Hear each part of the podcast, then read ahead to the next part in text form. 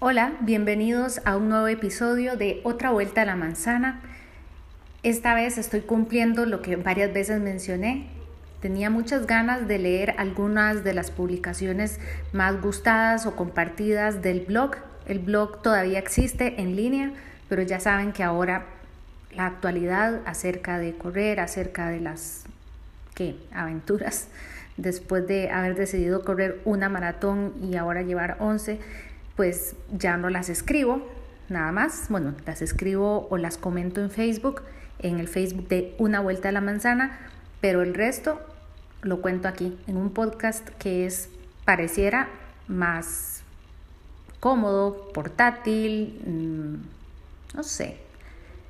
Las cosas cambian, cambian mucho. Y a la hora de decidir cuál de esas publicaciones de Una Vuelta a la Manzana iba a leer, porque creo que es algo que puedo ir buscando algunas de esas. Y cuando dije, bueno, ¿cuál escojo para comenzar? Muchos me sugirieron esta, que ya va a cumplir cinco años y a pesar de que fue escrita hace cinco años, eh, aquí estoy viendo cuántos comentarios tuvo en el blog, 226 comentarios, fue compartida muchas plataformas, de hecho recuerdo una revista mexicana que me la pidió para reproducirla y ahora que lo voy a leer me doy cuenta de que con un par de detallitos sigue siendo muy actual y por eso creo que muchas veces eh, cada cierto tiempo reaparece alguien que dice es la primera vez que leo, corra para que lo vean y me gustó. Entonces voy a leerlo pues con el mismo espíritu que fue escrito un primero de enero de 2014. Qué loco, ¿verdad? No me imaginaba cuántas cosas iban a pasar corriendo y se darán cuenta si tiene la misma actualidad o no. Si también me quieren sugerir otras publicaciones del blog que les gustaron mucho para leerlas así en voz alta en el podcast, pues bienvenidos. Esto fue ese famoso corra para que lo vean.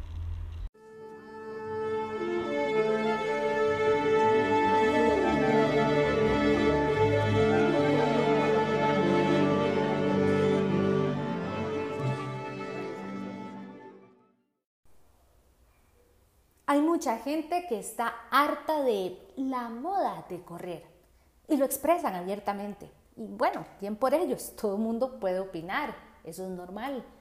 De repente un timeline se llena de fotos de una media maratón del día anterior o tal vez justo cuando era necesario atravesar San José, las calles están llenas, están cerradas por otra carrera de esas. Qué pereza con ese montón de vagos.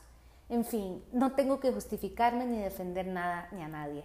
A mí no me gusta la bachata, pero no hago drama por eso, nada más no la oigo. Lo que me llama la atención es que no pocos detractores del atletismo digan que muchos lo hacemos, que hacemos esto, correr, solo para que nos vean, que nos etiquetamos en fotos para que nos vean, que nos tomamos un selfie con los tenis nuevos para que nos vean, o que decimos, me levanté a las 3 de la mañana para hacer un fondo de 25 kilómetros, solo para que nos lean.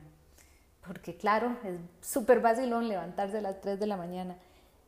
Y saben que no los voy a contradecir. Tienen toda la razón.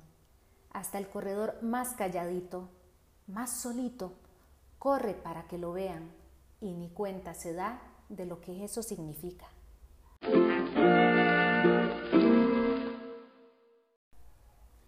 Yo comencé este blog para obligarme a correr, a ser disciplinada, en un intento, digamos, por creérmela, por llevar un registro de lo que significaba no haber corrido nunca hasta ser maratonista.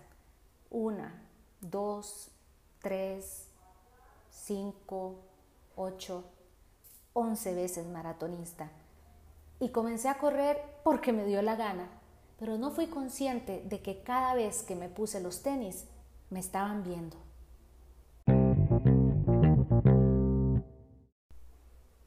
Mis sobrinos me estaban viendo.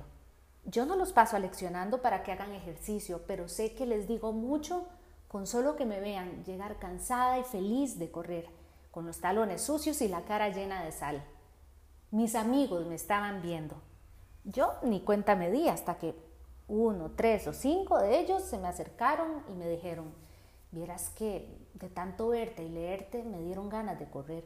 Ya hice 10 kilómetros. Jesús, qué culpa, qué bonita culpa siento. Mi mamá, que jamás va a verme una carrera, me ha estado viendo. Hace poco me vio levantarme temprano para ir a correr, justo en diciembre, cuando da más pereza, porque hace más frío en la mañana y sabe más rico un tamal que un entrenamiento. Y me dijo algo que me conmovió. Me dijo, ay hija, te admiro, eso es pura disciplina. Mi mamá, diciéndome eso a mí. Mi tío Luis, que estuvo muy enfermo, se tira de la silla para ir a hacerme porras cuando paso por su casa en Belén, cada vez que corremos la ruta del reto Powerade. ¿Cómo creen que me siento cuando él me aplaude? Uno de esos amigos me lo dijo de otra forma y la verdad es que ahí sí casi me pongo a llorar porque me enterneció. Quedamos en salir a rodar un ratito, así como a ritmo quemagrasa o como me gusta decirlo, conversadito. Íbamos corriendo y me dijo, qué chiva, ya yo me había imaginado que salíamos a correr y que conversábamos, qué dicha que hoy pudimos. Y me dio las gracias. Gracias. ¿A mí? ¿De qué?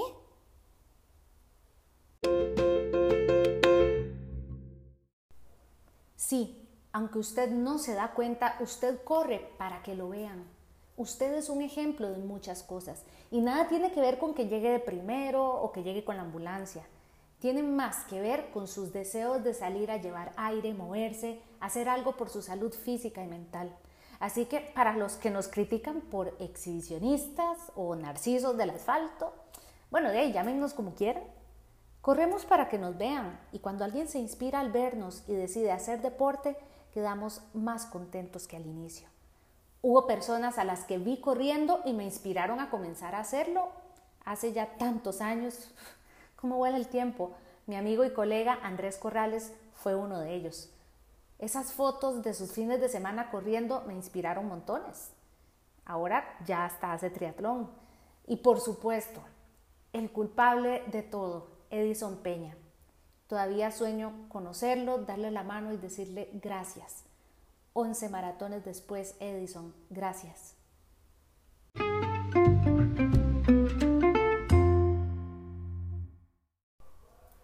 Cuando usted se pone los tenis, sus hijos lo están viendo. Cuando usted llega a la oficina con un par de kilos menos, sus compañeros lo están viendo. Cuando su médico lo felicita por haber bajado los triglicéridos, sus familiares lo están viendo. Cuando usted estorba en las calles de San José, pues sí, mientras algunos le gritan vago, otros lo ven y dicen, pucha, qué dichoso. Cuando sus conocidos van a su casa y ven ese montón de medallas, ellos también se preguntan por qué usted, sin ser un César Lizano, ha logrado terminar tantas carreras. Así que este año nuevo, corra para que lo vean, porque esos que lo ven no lo dejarán parar jamás ni siquiera cuando usted sienta que ya está cansado o que no avanza nada.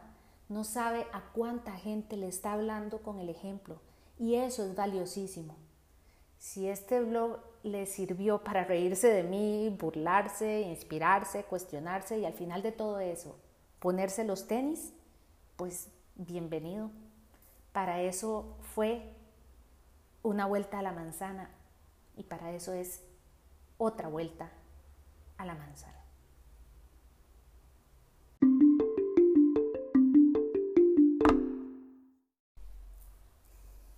A veces lo hago, a veces busco algunos de los textos que me parece que quedaron mejorcitos y, los leo y me, da como, y me hace mucha gracia porque es, es, ver es leer a otra Marianela que estaba descubriendo kilómetro más kilómetro de pues que no era imposible y, que había muchas cosas extradeportivas que estaba, que estaba haciendo que correr fuera importante en mi vida y imagínense, ese texto que acabo de leer es de 2014 y hoy en 2018 han pasado muchas cosas, pasó lo del marcapasos, pasaron muchas maratones, pasaron carreras cortitas, pasaron momentos muy chivas, pasaron momentos eh, de cansancio, de no tener ganas, de, de retomar las ganas, Entonces, bueno, a veces me encuentro algunos de esos textos y me gusta leerlos y me recuperan o me ayudan a recuperar un poquito esa inocencia. Y, y no ha dejado de ser para mí una, una actividad maravillosa en la que me encontré a mí misma y estaba pensando en qué me gusta más de correr, correr en sí o poder después hacer esta reflexión y, y darme cuenta de que un deporte que jamás pensé al que me iba a asomar me iba a cambiar tanto. Para muchos de ustedes puede ser así. Para muchos porque se dieron cuenta de que son muy talentosos y son buenísimos y son rapidísimos. Y wow, se dieron cuenta que, que tienen el talento de correr. Otros nos dimos cuenta que sin ser talentosos para correr, sin ser rápidos, nos encanta. ¿Qué tal que yo fuera rápida? bueno, hasta el próximo episodio. Este podcast se llama Otra Vuelta a la Manzana, lo puedes encontrar en casi todas las plataformas, Spotify, Google Podcast, Stitcher, Public Radio y como decía Nono Antillón, contale a otros.